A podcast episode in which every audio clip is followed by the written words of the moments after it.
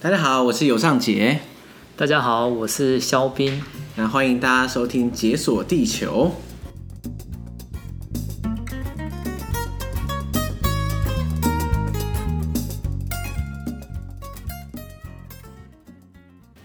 没错，今天我们的来宾又是我朋友肖斌。那我们赶在肖斌即将回到加拿大的前夕，其实没有前夕啦，大家前好几天，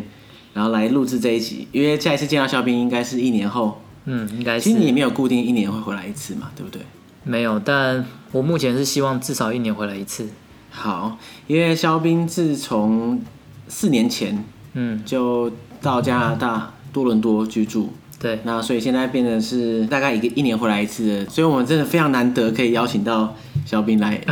帮我们录了两集节目，所以就是要要赶快把握这个机会就 对了。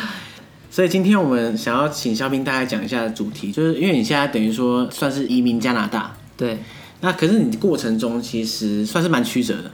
因为嗯，台湾移民加拿大的人其实不少。对，但是大部分人都是呃意志非常坚定说，哦，我就是要去加拿大移民。那所以说这个流程还是不太一样。那肖斌，像你移民加拿大的过程大概是怎么样？ 我一开始会去加拿大的原因，是因为我的女朋友她在加拿大做移民监，然后那个时候我正在当兵，她一直不停的希望我可以过去陪她。移民监是什么？移民间就是，比如我我举个例子，比如说现在对于永久居民而言，你拿到这个资格之后呢，你要在五年内住满三年。对，如果你没有住满三，在加拿大没有住满三年，你这五年都住在台湾的话，那你永久居民的资格就会失效。也就是说，他会被迫必须要待在加拿大，他只要一离开加拿大，他的这个身份就会失效，所以我们就称作移民的监狱。哦哦哦，所以是他就是真的是监狱的那种感觉，对，但是你就是可以在这个国家里面移动。被软禁在加拿大。对， 所以他就希望说你可以去陪他这样子。对，没错。所以最一开始的时候，你的念头是你想要去。陪他一个短时间呢，还是说你那个时候就觉得你可以常待在加拿大？那个时候他一直鼓励我去申请打工度假签证，那我就想说，好吧，不然就是当做当完兵之后放松休闲，我可能就去个半年就 好了。结我果是我是抱着一个去旅游、去度假的心态过去的，然后结果一去，我去了三年之后才回台湾， 三年内你都没有回台湾。三年都没有。嗯，那所以一开始你就是跟一般人一样是抽打工度假签证，我申请的时候并不是用抽的，它是比速度的，它是好像凌晨六点开放，然后你就要把所有的资料填进去，然后最快填完的那一个，你就会拿到一个名额。哈，那这样的话不是等于就是网络瘫痪这样，大家狂抢没的错第一，而且它有技巧，你要先知道他要你什么资料，然后你要把这些资料全部都打在 Excel 里面，是用复制贴上的方式在填的，你不是用打的。对打了一定输，因为你已经贴完了。对，没错， 哇，那现在还是这样吗？现在不是了，现在改成用抽签的，啊，所以那当年是有这种技巧，可是现在可能不能用。现在无法了。那所以说你一开始只是打算说去半年，对，等于说陪女朋友，对然后之后再回来台湾这样。没错。怎么样让你改变？就是你决定要留下来，就去了半年之后，他又希望我可以在再半年。比如说再半年，然后可能就无法推脱，就好吧好吧，不然就再半年，然后一年之后可能又说再半年， 所以就转眼就三年了这样子。转眼之间他一直拖一直拖，到最后就变三年了。可是你打工度假的签证怎么可以一直展延呢？哦，我有换签证，那一开始是打工度假签证，对，我一开始过去的时候其实是旅游观光签证，那个时候我连我签证都还没有确定发下来，但基本上我知道我会拿到了。对我一开始过去的是先观光签证，它很麻烦，就是每一次要换签证的时候，它无法什么线上作业啊，或者去什么外交部啊，什么有的没的，对无法，它就是强迫我一定要出境一次再回来。对反正就在尼加拉瀑布那边是美国的边界，然后有一个嗯长虹桥，我就要过去，走过去，然后再走回来， 你说出境十秒钟嘛，对，就出境走过去再走回来，所以大部分人要出境都会从那边走，对不对？大部分都是这样。如果你是在多伦多的话，所以就一堆人在那边，你知道，就在那边散 步，出国就再顺回便国。看一下瀑布 啊，哦，所以说你每次换签证，你就要出境一次，对然后升级签证，然后再回来。对哎，这样的话，你这个签证，你还真的是办了很多种不同的。一开始对旅游没错签，对然后后来确定就是工作，嗯呃，打工度假签发下来对，所以你要过桥再回来，对，然后我后来又有换成工作签证，对，两年的工作签证，然后后来又换成永久居民嗯的身嗯嗯份。那这过程中啊，因为你现在等于说是被女朋友的关系而决定留在那边嘛，嗯对不对？对那可是现在你这样回头看的话，你觉得这个过程中，根据你在加拿大不同的身份的转变啊，你觉得有什么差别？就等于说你一开始你可能是一个游客的感觉，那到后来你现在已经算是永久居民了，对，那你觉得这这我觉得这过程中差别是什么？我觉得很大一个差异是，比如说当我决定要回台湾的时候，就开始就会出现一些心里就会开始想说，诶，我真的是回家吗？就是为什么我没有一种回家的感觉？我甚至是会感到害怕。因为你太久没有踏上台湾了，我害怕的点是，比如说家人没有联系，你比如说三年没有见到家人，你再见到他们，他们可能瞬间老三岁，嗯，更别说父母这一辈那个差异是很不一样的。对，终于了解什么叫近乡情怯吧？嗯，你跟台湾之间的连接已经比之前还弱很多了。对所以你等于说你无法预期你在台湾会发生什么事情呢？我，我觉得我觉得最大的害怕点应该就是跟亲戚朋友之间的那一个连结，他可能断掉了，或者说他真的就是太久没联系，然后你可能很难想象吧，就你现在出国、哦，你原本就只是想说可能去半年，结果变成三年后才回来。对，可能在这过程中，你父母不断说你什么时候回来，你什么时候回来，不断的问你。 因为对，因为你的情况比较特别，你并不是说一开始出门前你父母嗯对就有预设说你要待三对年，对对，等于说你是不停的展延这样子，没错没错，然后三年没有回一言家，再言就想说啊，我又要拿到什么签证啊，我又要拿到什么签证啊，再一下就好了。所以就永远的坐在那个监牢里这样子。对，不过最后也是顺利拿到。对对对，服复习了服刑期满这样子，嗯终于可以回来。嗯，那这这个是回家的一部分嘛？对，那如果是在加拿大那去边加拿生活的大话，，回加拿大，一般人可能就觉得去出国好像是去玩，但是我回去的时候反而是会有工作压力，嗯，反而是会觉得不想 回去，想要留在台湾。 所以你下礼拜要搭飞机回去，你觉得有点压力吗？就是回加拿大就好像是 回到正常的生活了，，对要面对现实，要继续烦恼其他生活琐事这样子。一般人是去加拿大度假，可是你是回台湾度假。对，就是去这三年，一开始从心态从度假，慢慢的因为待的太久了，反而渐渐转变成那边变成我的家，变成工作重心是在那边，回台湾反而是在度假。就有这一个慢慢潜移默化之中转变，然后我是在搭飞机回来，回来跟去之间在思考，哎，为什么怎么回家好像是会害怕，为什么去加拿大反而觉得好像有压力等等，开始仔细思考才发现，原来就是默默的在转变了。对，那你对加拿大的感觉呢？有转变吗？因为你一开始去，你刚到的时候，对，当然对你来说完全是个异乡这样子，嗯，而且你也没有规划要常待。对，那现在你很明显了，就已经在那边有永久居留权，那你也应该会规划在那边长居下去。那你觉得在这过程中，你从一个新人到你渐渐变成、哦好像半个当地人的感嗯觉，那你你对于这片土地或者这个城市，你觉得你你觉得有什么变化？你心里的感受？我觉得最大的感受应该是去到加拿大之后，我觉得好像是把我这一个人打掉重练，真的是一切归零。我举个例子好了，比如说我在台湾，我有家人，我家人在台北，我就住台北，我就在台北读书，然后可能我家人有摩托车，我爸不要骑了，我就骑他的摩托车，嗯有一台车可以骑，然后我中文流利，中文就是我的母语。那我今天要去找工作，跟随便一个路人讲话，我不会害怕我讲中文他听不懂。对，就这种大大小小的事情，我不会担心。可是到加拿大不一样，它真的是一切归零，小到就是搭车交通工具，它那边的法律又比较严格，你要考一个驾照，像台湾就是考到驾照就考到驾照，它那边对驾照是还分等级的。你要先拿什么第一级开多久，晚上不能开，不可以载人啊，有的没的，啊它有分等级的。有这种驾照，就对是你只能自己开。没，错，他那边的就是法规比较严谨，就你初学的话，他也不能够，你不能够载人什么的。所以等于说你如果开车载人，然后你只有那个初学驾照，你被顶检了，你就违法了。对，没错。其实仔细想想也觉得好像也是蛮合理的。的确，很多台湾人 也没有多厉害，就是到他处就害人是这样子。就是考了一，就是在驾训班可能上个一个月，然后就考到驾照就可以随便开。对，其实有，然后但是其实他也不敢开，嗯， 其实真的的确是也蛮合理的啦。对，如果有这种升级制度，其实还蛮不错的。对，那反正就是光弄一个驾照就很麻烦。然后在台湾真的是骑摩托车方便多了。我刚过去的时候都是搭公车嘛，那边生活消费大概是台湾的三倍。我平常就是本来就比较节俭的，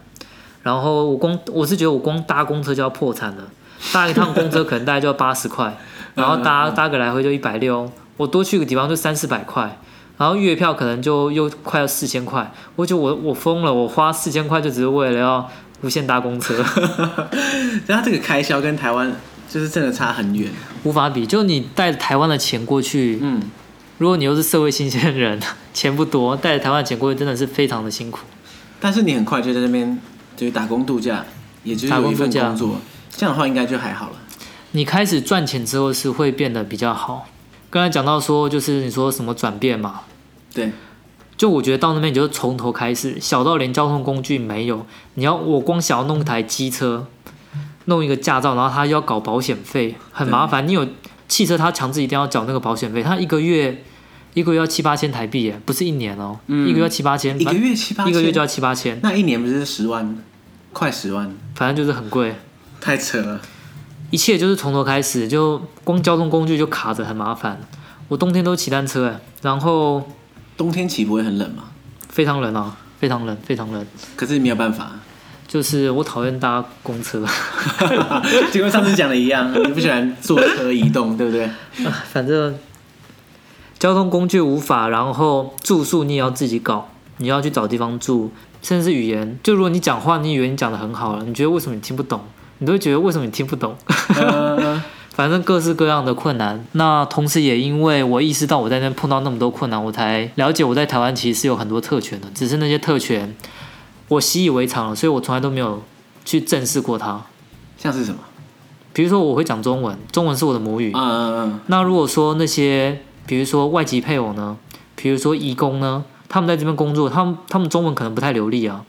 但我从来没有去仔细思考过，或者说我也不了解他们的困难到底是可以有多困难。对可能有认识的人，但除非你真的亲身体会，我觉得你也很难真的去实际了解到底那个困难的感受是什么。嗯，对，像像像我这样，我在台湾，我以我自己的视角去看的话，我嗯觉得一切东西都很很理所当然，没错，什么事情都这么简单，哦嗯，完全不需要担心任何事情，我随时都处于在一个很安全的环境下。可没是错我想象一下，假设我是个印尼人，对那，我人生地不熟，我连语言都讲不好，那那个会遭遇到的困难其实是很难想象。对啊，而且你去找工作，然后说哦，印尼大学这是什么啊？对他可能就听都没听过。对，那所以这也是你碰到的问题，对不对？嗯对啊你说就是哇台湾的一个什么大学没听过学，历学历基本上不太被不会被认可的。嗯，等于说你在那边不但你说各种生活上的事情从头开始，连你过去花了时间念的大学好像都好像不存在的感觉。嗯，简单说就是这样子。因为我有一些朋友在，也是后来到可能是美国工作啊，或是出国工作这样子，嗯，像其中有一个朋友，他就跟我提过，他觉得最大的问题就是他在美国这样的社会啊，他觉得他的所有社交资本都已经归零。那所谓社交资本，就是说，刚刚你提到的，嗯你你在台湾有亲朋好友，嗯可你在美国没有，或你在加拿大没有，嗯，啊，在你台湾，你不会觉得说有什么事情是你问不到的，就你有个事，你有什么事情你不确定，你到处问人，一定马嗯上就有人给你解答。可是你在假设加拿大遇到什么问题的时候，没错。对，你要问谁不知道，然后谁会跟你讲不知道，他说的对不对也不知道，嗯，就他会有一种你好像孤身一个人在这里，没有人会帮你。对，再来就是说，像他碰到的问题，就是说他跟一些当地人社交的时候啊，当地人的梗他也听不懂。嗯，你好像变三岁小孩，就你好像刚来这里，然后说跟大家哎大家讲什么，就完全不知道跟不上话题这没样，错。所以你也会这样碰到这种会啊感觉会啊，我觉得语言真的是一个很大的问题啦。就一对一沟通，基本上我会觉得是没有问题。但是当今天如果是多对一，如果是一群，就是以英语为母语的人加你一个，对你会变得很难插话。对，因为他一对一他可能会迁就你，对，他不会讲一些很当地的嗯梗这样子，或者说讲很快，或者是讲一些你知道就是外国人不容易理解的内真容。的真的，之前听我朋友讲也是啊，他是说你要打入一群聊得很爽的人，真的太困难了，因为他们可能聊了都很譬如说美国人爱聊，假设超级杯，那、嗯，你怎么会？你你当然不会啊。那那这样的话，你要怎么插话，或对者说他的一些一些网络梗，那、你也不懂。嗯，这样的话，你就整个边缘化这样。你会觉得归属感对你来说是个是个障碍吗？我觉得是吧？就是你可能，就如果你始终无法把你现在常住的这个地方当做是你的家，甚至是你住在这边，你会觉得你好像始终无法融入。嗯，那我觉得你无法待久。可是你已经待了不少时间，对四年，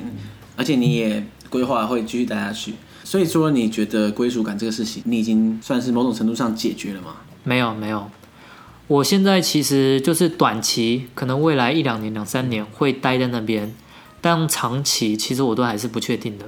嗯，可是至少因为你已经有永居权了嘛，对所以等于说这个你有还是有很多选择可以做这样子。对，没错。嗯，因为你说你未来不见得一定会待在那边，那你觉得影响你待在那边的的因素会有哪些啊？我觉得其中一个是生活压力，嗯，在那边加拿大，你看土地那么大，人口相对三千多万，少很多。台湾这么小一个，两千多万，对对对，我觉得那个压力真的是小很多。在台湾，我觉得大家会一直不停的攀比，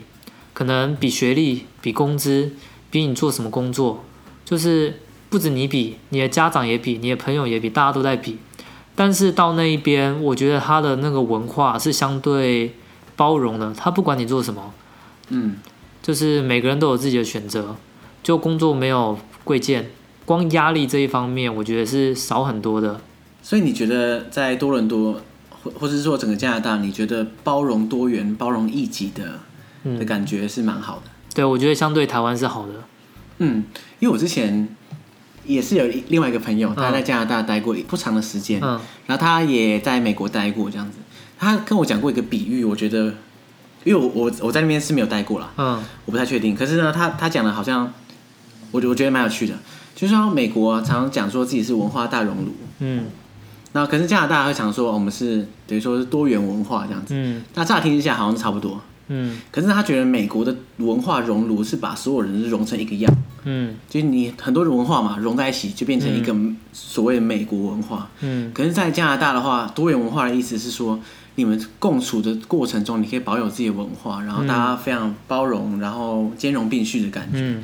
我不知道跟你体会到有没有有没有相近，就是加拿大这样的这的感觉。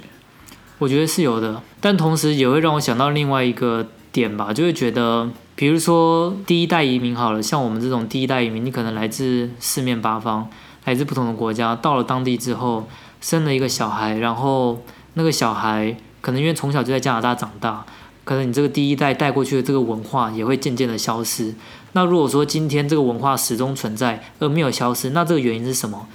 是不是有可能是因为这个移民他们始终很难打入其他的圈子呢？所以导致他始终即使到了那边，也是在同一个族群里面生活。这是我我乱猜我乱讲的你、啦。这样这么说的话，哎、我从来没想过这个问题，嗯因为因为很多人会觉得说，哦，如果移民可以保留自保留自己的文化，其实是很棒的事情。对，可是我却没有想过这个事情，就是什么让他们保留自己的文化？嗯，有可能是因为他们在社会上始终有隔阂，对，所以反而使他们保留了自己的文化。嗯，你你的意思是这样对 吧？就这种这种很是一种很矛好像盾就的感有点觉。有点有点矛盾啦。对对对，不过还蛮有趣的，我之前就没有这样想过。嗯像我之前，哎，是听你讲嘛？对，因为嗯多伦多呃有三十趴是华人，可能有三十 percent 哦，其实还挺多的。华人对，华人讲中文的，三十 percent 真的很多，等于说你用中文基本上可以可以横行无阻这样子。就可所以能你专门挑这些亚洲区或对是华人区这样子，对。第一句话就是你说中文吗？ 真的假的？ 真的有的时候啊，你就懒得讲英文，你知道，可能你要解释个什么东西，可能很复杂，然后看起来就像是会讲中文，就说你说中文吗？ 然后蛮常蛮高几率就是会中的，对啊，对啊，对啊。是啊。那等为什么那么多华人移民在加拿大？我觉得很多人都是为了教育，为了子女的教育。嗯，我觉得跟台湾最大的差异可能是，台湾就是考试太多，我觉得他考了太多不必要的东西。台湾学生是一种不停被压榨，好像某种机器吧，好像在训练你成为某一种背考试啊机器、考这试样机器啊。那你学的那些东西，基本上毕业之后用到的也很少。说真的话，嗯，其实我想到我以前考试的时候啊，其实我我相信每个在台湾的求学的学生应该都差不多，嗯，就会自己研发一些自己常用的一些考试技巧，嗯譬如说你去判断，假设选择题好了，你、你会想办法去判断哪些选项应该是错的，就算你完全不知道题目在讲什么，对，你也可以感受得到，嗯，因为大家都都被锻炼了几十年，嗯那我自己也是算是考试嗅觉很敏锐的人，然后所以呢，我常常透过一些考试技巧来得到比较高的分数。可我常常有时候会觉得很羞愧说，其实我根本不会，你知道吗？就是我可能不知道这个，完全不知道题目在讲什么，啊可是呢，透过我那些技巧，我居然答对了。啊啊，那这样对我来说意义到底是什么？我了解，就有这种感觉，真的本末倒置啦。对啊，本来读书是要去学这些学知识的，但是到头来好像你学的不是知识，学了考试技巧，学的是考试技巧，或者是你背下来某种东西，但其实你搞不清楚那到底是干嘛的。对，像我那边有，我有做过中文家教，那个小孩他上了学校，小学生他们从来不考试的，从来不考试从。来不考试的，那他们读书，呃，等于说他们读书的方向或是来源，他们怎么读其实我不知道，但是我很惊讶的一点就是，他的妈妈就跟我说，他们这个学校就是不考试的，所以啊，这个是常态还是？应该单纯他的学校嗯应该是那个学校，那个是一个小学，是一个多伦多大学的实验小学。但我光听到这一点就觉得真的是就很不一样啊！对，我们从小学一年级就开始考试了，嗯，就是没有考试的学校，我已经脑海中无法想象出来，嗯，嗯因为在我脑海中，考试就是学校构成的一个很重要的一环。嗯那如果拿掉这个的话，学校对我来说是什么概念？我已经、嗯，你知道就完全不能想象出来。对，所以你刚刚说当中文家教，那在多伦多很多人会想学中文吗？多伦多吗？对啊，对啊，对啊，我大部分碰到会想学中文的，我觉得就两类人，一类是那种在这边出生的第二代移民，对，然后，哎，其实我觉得应该算是同一种人，只是年龄层不同。一种呢是父母父母讲中文的，然后来到这边，然后他的小孩在这边长大，从小就学英文，然后中文不太好，对，然后可能父母想要替他们找个家教，嗯让他们小孩学会中文。另外一种就是这种小孩长大了，长大之后，他们还会想要学，会想要学中文。一种文化寻根的感觉，这样。我不清楚他们的为什么会想要学，但是我知道这种人其实不少，就是他可能就是华人的面孔，父母讲中文，但是他却是从小讲英文长大的，中文不太流利，嗯，就是他们会想要学中文。哦，反而你说那种当地的加拿大人想学的，我觉得不多，相较于我我刚才讲的这一种，所以就很奇妙的是，来想学中文的反而是华裔的，可能第二代。嗯其实我觉得对他们而言，归属感问题也许会更复杂。对，就是说他是移民，可是他却是好几代之后，那他本来从小在这边长大，他到底他对于文化上的认同，没错，对，会相当复杂。没错。所以这样的话，你在这么多族群混合的地方，你有没有感受到什么文化冲击啊等等的？我可以讲一些我觉得跟种族歧视有关的东西吧。好，比如说，我跟我女朋友，我们曾经有在加拿大旅游，我们那时候骑单车旅游，嗯，骑过去，然后我们是搭便车回来。对，搭便车回来的时候，其中就有一对白人夫妻载我们，他就跟我们说：“我载你们是因为你们是亚洲人，如果你们是黑人，我不会载。”移民这个东西啊，我觉得它是也是有等级的，就是我必须说，华人在当地来讲，好像是属于那种模范移民。这个川普讲过的一样，对 不对？哇，华人移民模很范棒，移这样民子认真工作，说你们是对认真工作，你们很节俭，你们不会乱花钱。那我必须说，这些东西都是加拿大人虽然都是很客气的，但我觉得歧视一定还是存在的，但是他是放在心里的。对他不觉得他是歧视，他哪怕他歧视，他也是放在心里，他不会明讲，嗯就是一种感觉。对。可是那个是就是在你们的那队，他们倒是讲的蛮明白的。嗯，当然，他们可能不会对黑人讲 啊，可是可是对你们讲，就是好像有点称赞，可对，是也有点奇怪，嗯，因为他这样讲的意思，他不只是在贬低黑人啊，他也等于说，哦，我是最高等，嗯，他因为你不是你是第二等，所以我在你，因为你不是第三等，嗯，那这样的话，不是也是一种阶级的感觉存在，对不对？对，嗯，那我想问，在多伦多会有很多像是呃黑人移民吗？有也不少。可是你会觉得说，他们的确被当地人觉得是比较不模范的移民， 这样吗？我我必须说，就是他们的收入普遍平均而言是比较低的，他们住的地方就是比较，就是大家可能会觉得啊，不要去住那一区的地方。就是如果你真的是统计表拿出来看，白人的收入肯定是比较高的，对，然后黑人是属于比较后面的。嗯，那你薪资所得不一样，难免人家就会就会评比，就会甚至是歧视。那在那边，你从一开始打工度假到现在，呃，你的工作内容大概是怎么转换呢？我一开始是找餐馆，嗯，那一开始也是想说去找西人的餐馆，那基本上都没有成功。 我后来是找到华人的餐馆，对，然后华人的餐馆做一做也换过，后来有做过外送，外送像是骑单车送外送。类似 Uber Eats，或者哎、没错没错，嗯就是 Uber Eats 吗？哎、有 Uber Eats，然后还有其他不同的公司。哦哦哦，可是类是似骑脚踏车，不是骑对机车，，我是骑到那在那边哦因那为你没有个机车车。机车不流行，对，所以那边的 Uber Eats 都是用脚踏车居多，哎、脚踏车跟汽车，汽车送 Uber Eats，对这样成本很高哎，他那个油钱不知道多少钱。对，没错，比较高。但那边它跟台北开车不一样嘛，哦，他他到处可以停，然后他又可以也没有那么好停，但是比较好停。对你台北哦，台北是要用汽车送 Uber Eats，那不用玩，真的真的送一趟大概两小时的没了，因为找停车位不知道找到哪里去。真的对，那接下来呢？我还有后来还有做过中文家教，对对对，中文家教然后还有做过记账，记账是怎样？就是比如说呃一家公司，然后他们可能就是有开销啊，要报税啊，要准备一些资料啊，帮他们记账。嗯，那我我那个时候是教中文嘛，然后教中文的那一个父母，他们是自己开了一家小公司，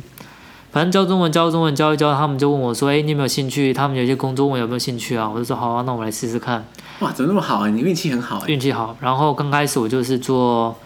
兼职。然后后来做做了一个月之后，他们说：“哎，你要不要做全职啊？”后来我就变成全职了，对然后工工作内容就也越来越多嘛。对，然后做了大概，我就在那边做了大概两年吧。然后我现在是转兼职了。简单说，四年来工作流程差不多就是这样子。他们是一个建筑师事务所，对那我就是帮他们管财务方面啊，还有一些行政上的工作。那你觉得在加拿大生活啊，就跟你去加拿大前跟后，你觉得到底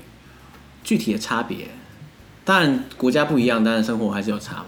那你自己呢？你自己的心态，或者说你对生活的感觉，你你觉得是会有什么差别？我觉得压力是一个点，就是在台湾，我觉得有各式的枷锁压力吧，比如说工作不要随便乱换啊，或者是说，比如说几岁要结婚啊，这也是一个枷 锁啊。对是不是年龄到了？像现在我很多朋友都是结婚潮啊，疯狂结婚啊。对对对对对，我也是，每天都有人在结婚的感觉。对然后甚至有一些比较快的都在生小孩啦。对我觉得就是各式压力吧。但但在那一边呢，我觉得就比较没有那么大的压力，甚至是大家对于工作跟生活休闲的这个平衡点也比较平衡一点。台湾超时工作等等，这些都是非常普遍的。对对对，在台湾的话，大家会觉得说，哦，你常加班，那你工作很认真，那很很也很棒啊，这样子就没有什么不好。我是说，对就以老一辈看你的角度，可能就是这样。我说哇，他很努力啊，他很上进这样子。对，可是，在加拿大，他们重视的点可能就不是这个。别人说哦，你有没有达到一个平衡点？对我嗯觉得家庭，他们相对而言，我觉得也很看重家庭。 但一方面你会觉得在那边没有压力，是因为我说比较没有这方面的压力，是因为你天高皇帝远。哈哈哈，这也许这也是一个对啊，原因、你家人也不会跑到对啊你到加拿大来管你这嗯样嗯子。嗯嗯那刚开始在加拿大找工作真的是不容易啦，就也希望不是一直替人家打工。我也想说啊，干脆在那边卖地瓜算了，是不是可以卖像地瓜， 卖地推瓜个。夜市 啊？你嗯知道台湾就是很简单，就是一个小推车推出去就卖东西了。对，然后我也研究过，可是研究之后才发现，哇，怎么原来这么麻烦？他那边法规真的是很严格，比如说他会规定你说，哎，你这个小推车啊，你这个摊位啊，什么方圆五十公尺之内不可以有餐厅啊，然后很多各式各样的规规定。然后他还规定你不可以处理什么生鲜的食品啊、肉品啊，所以我也才知道为什么加拿大的摊贩都是卖热狗的，都是只能卖加工产品，因为它不能处理生鲜。不能处理生鲜，他怕你中毒啊什么的。哦，你说怕，譬如说你这个小推车，就你那边处理一些生鱼啊、生肉啊，嗯就结果对对对对结不果行坏掉这样子，对，可是台湾不一样，台湾就是你就推出去，你也不知道它到底，推就对了这样子，其实也不晓得就是呃这个食物到底 O 不 OK，你也不知道，就管是它的这样。反正有人在排就吃了。嗯嗯嗯。所以你那时候认真的想过想要，对啊，我有去研究啊，嗯，就有去查，然后等等，然后我可以讲一个，我那个时候做单车外送，冬天的时候其实我也骑单车做外送，非常的辛苦啦。他们甚至是有一次是下冻雨，所谓动物冻雨，所谓的冻雨是指说这个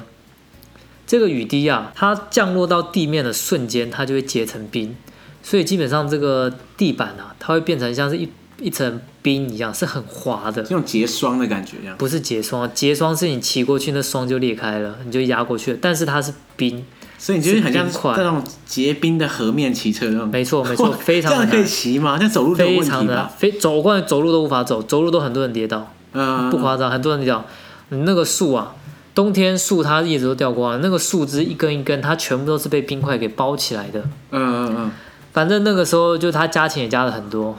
我没记错的话，换算成台币可能也有个六百多块吧，你说时薪。你说时薪对对对加完六百多这对样， 对对对。因为他因为你冒危险去帮他对对啊送这样，对，对我而言算是多的啦。反正对那个时候刚去就觉得哦也挺挺挺多的，反正就赚钱就起。我那个时候印象最深刻的是我那个时候接到一个单子，他是送那个饮料店，对，然后他就是送你一说个饮饮料料店。是什么真奶那种吗？饮料、真奶那一类的，就是送一杯饮料，然后外面刮风下雪，然后超大，然后就点了一杯冰的真奶，然后里面我印象超深刻，它里面加什么 QQ jelly，就是那种什么 QQ 果冻，嗯嗯嗯嗯，对，反正就是那那一类的嘛，对不对？对，然后隔天我是跟我女朋友，后来我们两个人，我们是直接租了一台车，嗯她租一台车一天大概是一千五吧，我们就租了一台车，开了两台手机，然后他就是规定说一个小时内只要送好一单，你就可以拿到多少钱。然后我们就开两台手机，我们大概就半小时送一单，所以就一个小时可能送两单，然后时薪就变成就会变成双倍，一千多。但是你租车去送，变成这我样们划去算吗租车，我告诉你哦，我就觉得一切都变得超级可笑了。我们花钱去租车，然后成本大概就一千五吧，不用油钱，对，然后再去开了两台手机，然后 Uber Eats，然后反正外送公司他们就是又加钱给这个外送的人，然后我们就又开了两台手机去送，然后时薪大概就一千多块这样去赚，做一整天。对对对，然后然后 Uber Eats，你知道它有时候你点的它有很多优惠，有的没的、啊，他们就点了一个东西，然后一杯手摇饮料，然后里面有一个 QQ Jelly，然后那 QQ Jelly 对我而言，我是吃比较养生的，所以那个东西对我而言就是就是人造的垃圾食物啦。对，完全是。可是我很爱，我觉得是个哇，这个这个世界到底是用什么？到底这个世界到底是什么建筑起来？怎么好像都是一种一堆钱，就是一个压一个，一个压一个那种。你是说他付钱叫一个人去租车，然后外送去买那些人造加工垃圾食物给人家吃？对，就是一种奇怪的循环，你知道吗？对，一个很奇怪的循环。我们花钱去租车，然后拿着 Uber Eats，他可能就拿投资人去投资给他们的钱，然后他们把这些钱撒在这些消费者跟这些送餐人加钱的身上。我们这样做一趟，可能拿了。可能拿个七八百块，但是一个饮料，一个手摇饮，他可能就换算成台币，可能就一百多块。他哪来这个钱去付？这钱都是都是投资人投资给这个公司的。对，这些钱这样花下去了。反正就租车，然后做外送，然后再去送这个手摇饮，啊，反正就是我让我觉得是一个很奇怪的循环。啊我觉得租车去送 Uber Eats 真的是太狂了，我从来没听过。因为那个天气真的是非常的糟糕，你那边骑脚踏车，你应该受不了，送一单就快死了。非常困难。我必须说非常困难。我一开始去加拿大的时候，我还不了解那边的气候，就是就我不了解这种冷到底是可以多冷。我最冷的经验可能就是了不起，可能零下个五六度、七八度骑车而已。对， 那我的经验就是，你穿厚一点，再加个雨衣，就是无敌。当然啦，在五六负五六度的情况下，的确是无敌。 然后我就是用了同样的思维去了加拿大。 那边的哦冬天，多伦多的冬天大概我看平均其实大概就是负七、负八了，平均啊，跟负对五平均。但是你知道冷气团来的时候是负十几、负二十的，是很冷的。然后我骑车的时候，做外送的时候又是负二十几度，然后又下冻雨什么，真的是非常困难。一开始骑车的时候，我短短五公里的路哦，我停了三次，我实在是冷到受不了，我停下来七十多公里受不了，我进店里面把鞋子脱掉，用手去暖我的脚趾， 然后暖热了之后再穿鞋，再继续骑七公里多，又受不了太冻了，然后我又进去店天里，你知道很尴尬，你要脱鞋然后去暖暖暖自己的脚。对，那那店里面的店员会不会觉得有点傻眼？你在 在干嘛？我告诉你，太冻，你真的也顾不了这些事了。那去死吧！我就是要暖我的脚这样子。我刚来的时候真的是对我还不太晓得该怎么穿，对， 反正穿的不够，我的思维就停留在羽翼无敌，后来发现雨衣是有极限的，这羽样翼子。是有极限是不够的。嗯嗯嗯，我刚开始那时候穿着雨衣啊，然后后来雪融啦、骑单车啊，那个雪喷在我的雨衣上面啊，那个时候我就喷的很脏啊，中间就一条这个水的痕迹。对， 然后我在图书馆，然后就突然有一个人就走过来，他就说，他就拿了一个吃一半的汉堡说这个给你，然后他头也不回就走掉，就塞到我手上。你就当流浪汉这没样。错没错，真的我靠啊，很多这种，可你在路上的狼狈，的确可能比流浪汉还狼狈，也因许为流浪汉不需要在那边赶 路，可是你要嗯、真的是啊，很辛苦。觉得过去从头开始很辛苦啦，但是毕竟也待了四年，越过越好。那这样的话，你在多伦多的这段期间啊，四年间，会有时间去到处旅行吗？有有有，我主要比较长的旅行有几趟，两次是单车，一次是骑加拿大东边，我从多伦多骑到右边的东边的 New Brunswick Fredericton，大概一千六百公里。就是上一集我们跟大家分享对的单车 旅行，大家如果还没听的话，赶快去听。然后还有另外一段是美西，是从 Oregon，诶，呃奥瑞冈州波特兰，一路到最南端美墨边界那 San Diego，那一段也很狂，啊大家记得要去 听。然后就我到加拿大到两年都没有回去之后，我妈妈那个时候有说她想要来看我。对，那个时候我弟弟、我妈妈、我妹妹，还有我，我们四个人，我们就一起开车也做了一次旅行。那一次我们就开到从多伦多开车旅行开到爱德华王子岛，来回我们走大概三个多礼拜，我们天天露营。天天露营，对你全家人一起露营啊，对，我们哇，这样很难得哎，就是说，等于说你带着爸妈走，对你敢哎没有带爸爸，就是妈妈、哦，带着妈妈还有妹妹，妹妹跟弟弟。对，等于说你要一手掌握这一切这样子，对，还好一开始就教一下，然后大家就都会了。是没错啦。但是因为我知道有些长辈不并不习惯这样野外露营啊，嗯或者说这么 辛苦的行程，我们那时候就租一台车，然后就沿着圣罗伦斯河一路开。其实景点还蛮多的，而且景点其实都真的还蛮漂亮的。它就是绿色的草地啊，然后对前面会有湖泊啊，或者是河流啊，还可以钓鱼啊。嗯那环境非常的漂亮，对我对加拿大人的印象就是好像家家户户都会有一个露营车，嗯然后动不动就会开到一个地方去露营，嗯，是不是这样子？类似。不过我们开的是修旅车， 哦，然那后我们就就带帐篷、扎营这样子，扎营去那边扎营这那样，真的很硬哎。每天扎营的话，真的很硬 哎。几乎每天没有到每天，不过真的是几乎每天了然。后三个礼拜，三个礼拜。中间有一个比较特别，也会推荐大家去的是叫做阿尔冈国家公园 a c o n q u i n 嗯，它离多伦多大概三百五十公里，在它东北边。对，那这个国家公园非常的大，里面非常的原始，有很多的湖泊。那那个时候我带家人是去，我们去那边三天两夜，我们划独木舟三天两夜。划独木舟哦，没错在里面的湖泊划独木舟，没错，没错，它那边很特别哦，你可以划独木舟露营，你可以，就是它湖泊很多时候是可以离得很近，有时候可以串起来，有的时候是人家会扛着独木舟就走个几百公尺到另外一个湖泊继续走绕一大圈，靠，那独木舟是当地可以租还对，是？到那边租靠，这太狂了！所以就那个国家公园里面有好多湖，很多湖泊非常然后大，还有河互相连接，这样子。啊没错，没错，没错，没天错。哪！然后我们就是把我们要的东西放在，我们是两个人一艘，就两艘船，对把我们要吃的食物啊、帐篷啊放在这个独木舟的中间，对然后我们就划出去。它国家公园设置其实很好哎、它岸边它会有那种反光片，你晚上其实看不到，你用灯一照都可以看到反光，你就眼睛看，到处都是影点。哦，他就用荧光片去标示说哪里可以在上岸可以去、哎哦、哪里可以，上岸，然后你就会看到说，哦，这块地看起来不错，然后基本上你就上去就是也是什么都没有，但是就是有一块空地，你可以在那边扎营，一切都靠自己。哇，好棒哦！那那这边应该算是加拿大人的度假胜地。我觉得是一个很棒的点，也是我其实个人最推荐，如果大家去加拿大可以考虑的旅行方式之一——划独木舟露营。哎、你等一下之后要把那个这些名字跟我讲，然后我会下方我会贴链接，哦好啊让大家可好以啊自己去点这样。嗯， 好哎、那还有其他地方吗？你会比较推荐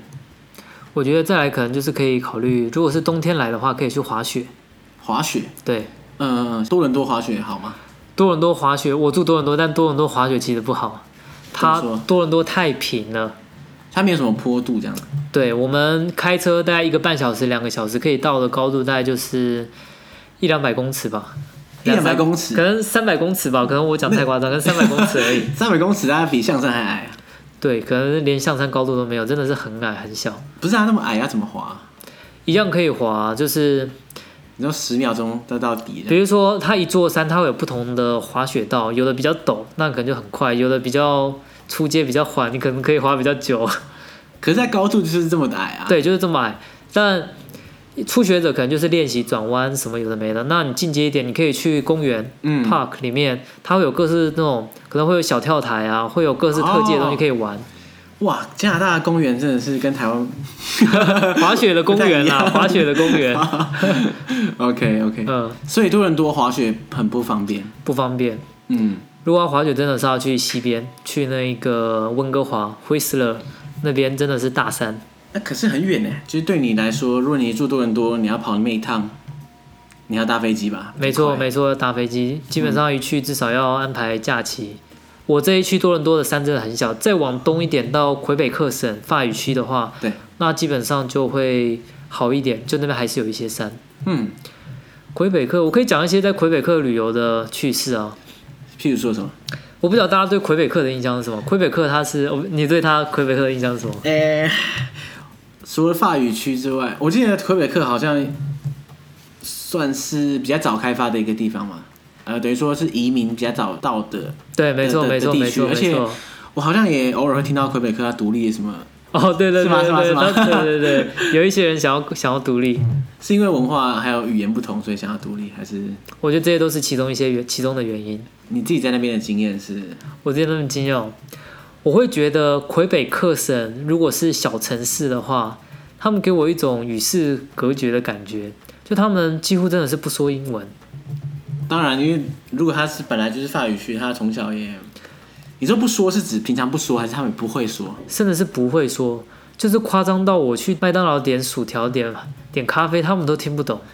哎，对啊，薯条跟咖啡听不懂，那他真的是听不懂，真的是都，他们真的是小地方，我必须说小小城镇，就是你你不要讲这个 Montreal、Quebec City 这种大的城市，对，那真的是这个些地方是可以，但是真的小一点城市真的是不同。哇，那呃，这这个也算是我超出我想象哎，因为我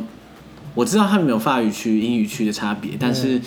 我是想说，他们官方语言还是算英文嘛？对，那他们虽然平常讲法语，可是不可能不会英文。对，他们是双语国家啦，就是第二外语、第二语言就是这个法语。这样的话，对游客来说很不友善啊。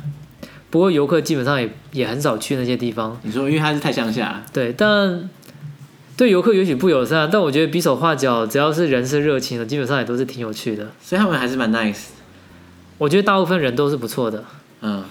反而比较多状况，通常其实都是大地方，都是可能游客见很多的啊、他可能会不耐烦啊，或者对说对对对啊，小地方哪怕语言不通，其实人很多时候都是热情的。你应该有很多经验吧？只要只要游客越稀有的地方，他们就会对你，你知道，就是想办法帮助你，真的真因为的，他难得久久见到一次嘛，没错所以想说啊，我给你一个好印象，没我错怎么帮你。那我每天见到很多游客，那我管你的，反正你自没己想错办法。没错。因为你知道加拿大的冬天很冷啊，对啊对啊，所以我反正我是喜欢户外活动的人，所以我就会想要去做一些测试，比如说我就在后院盖冰屋啊，在后院盖冰屋，对，你知道下很多雪就可以盖冰屋啊，你是说你用你用你用铲子这样吗？用雪啊，不是啊，我是说你要怎么把雪盖起来？哦，盖冰屋的流程就是首先你要有够多的雪，然后这些雪你要可以够硬，你先把它做成冰砖。做冰砖的方式就两个啦，一个就是手动了，手动就是找个容器，然后把它盖在雪上面，然后把它压紧，然后倒出来就是一块冰砖。看，你是说类似拿一 个假椅设一子、个小椅子什么之类的，然后把它插下去，插下去，或者把它压紧，然后再倒出来，这就是一个冰砖。对，或者是另外一种方式，就是路边的，我直接用一把小锯子、小刀把它切一切，切成一块，就直接搬走，这就是一个冰砖。可是它冰在路边怎么会那么硬啊？因为雪不停的盖，不停的盖，然后下面的因为压力的关系，所以底部的雪其实已经变成冰块了。哇，所以你要把它剥开，然后把下面的硬的雪把它挖出来。我告诉你，就是那边的路边啊，或者什么的，就是那种雪，就是会往左右堆啊，所以那堆起来、高起来都是基本上都会比硬的。人高那种感觉。对对对，你就是用锯子啊什么把它锯一锯， 反正就盖冰屋啊。然后我有个睡袋啦，它就嗯标榜好像可以负十五度，对我就会去好奇，就想说负十五度那到底睡起来是什么感觉？从来没在这么冷的地方睡过。对然后我就好奇，我就去，反正就自己家后院嘛。如果真的受不了，就回家这样 嘛，至少不会冻 死。至少不会冻死， 不会说连爬不起来吧？就这个 所以所以你先在后面盖了冰屋，盖冰屋、然后啊你，睡，你用那个睡袋睡袋，我还铺一个睡垫，睡在冰屋里。睡在冰屋里啊。然后我就有一个很大的心得，我觉得睡袋是够暖的，但是有一个新的问题，新的问题就是空气太冷，嗯，那个空气冷到就是我会想要把我的头也塞在这个睡袋里面。对啊，因为你头在外面还是受不了啊。没对不错，也不是说头受不了，而是说你吸进去的这个空气对，太就是冰冷的这样子。 太冷了。我特地挑就是那个很冷的天 气你真的很变态。 测试， 被真的要虐测狂试，要测试，因为我想说，说不定未来有机会会，我也不知道。对啊，对啊，如果你真的有这种天气，然后你必须，嗯，你还难是得有得这个啊机会，赶快测试一下。那但结果后来怎么办？你的头我后来就是头就是会，缩就是进去头也缩在这个睡袋里面，不然就是不然就是那空气真的太冰了，就吸的很不很不舒服。嗯但是那个睡袋的保暖度其实是还算够的。所以说你那天就在你后院零下十五度的地对啊，方我就睡睡了一晚。哦，我在睡一晚之前，我还先睡午觉，我先做 睡午觉测试。 可是睡午觉应该比较比较热一点，对，没错，睡午觉都还 OK。然后我先测试午觉，然后再测试睡晚上。啊就确定午觉的时候不会冻死。 OK，对对对对对对对然后哎可以升级。 我也不是那么冒险的。假如真的冻死怎么办？这样子对啊，你有考虑未来会想说想要居住在国外吗？其实我我当然我个人是不排斥居住在国外啦，嗯，对，但是其实现在目前是没有什么规划，哦，对啊。其实我是很向往说有办法可以到不同的地方，嗯嗯，走走看看，就每个地方可以待一阵子，然后就换到下一个地方。不过其实很矛盾啊，我觉得我这个人算是蛮需要归属感的嗯，可是我刚刚讲的这个形式，显然是很难建立一个归属感。你在每个地方待很短，你注定是不会属于任何一个地方。对，所以其实我我的确有我自己的心理障碍，你所谓的归属感是怎么样？你可以多讲一点吗？我我需要跟这个土地有连结，跟、嗯然后我的生活我才会觉得开心舒服这样。譬如说，哦我我知道在台湾我有很多朋友，对，然后我有父母，然后在台湾我有我的生活等等的，而这些东西在假设我出国到任何一个地方，他们就不复存在嘛，对吧对，没错，那短时间那没问题啊，你说去一个地方待一年，我完全 OK。但是你想象一下，你要在一个地方生活二十年，嗯其实我是有点怕，嗯，因为我觉得能不能跟身边的人，或是这个土地上的人建立连结，嗯，或是沟通，我觉得是非常非常重要的一个东西。没错，真的，可是我过去的经验就是说，其实人在异乡要建立这种东西真的很难。你在台湾本来就已就已经有难度了，对，你在国外更是难。那我个人又很看重这种东西，门槛可能会变成是这个，嗯，对那如果未来假设啦，假设你就未来有小孩了。对然后我举个例子，假设你的小孩不喜欢读书，对， 然后你知道基本上不读书在台湾好像很吃亏，那这时候你会不会考虑国外的教育呢？如果是为了教育或者小孩，也有可能。可是等于说，你为了你的下一代，嗯然后做出一个改变你一生的决定，这样子。嗯那当然，这对于你你自己本人来说是好还是坏，其实很难说。嗯，对，举例来说好了，假设我觉得加拿大的教育很棒，对那我就举家迁到加拿大去，就为了让小孩接受好的教育。对，那我自己呢？我自己到底喜不喜欢这样，还是说我愿意为了小孩去牺牲我？也不能说牺牲啦，就假设我这个选项本来就不是我首选的话，我会不会这样选？其实我，唉，很难说哎、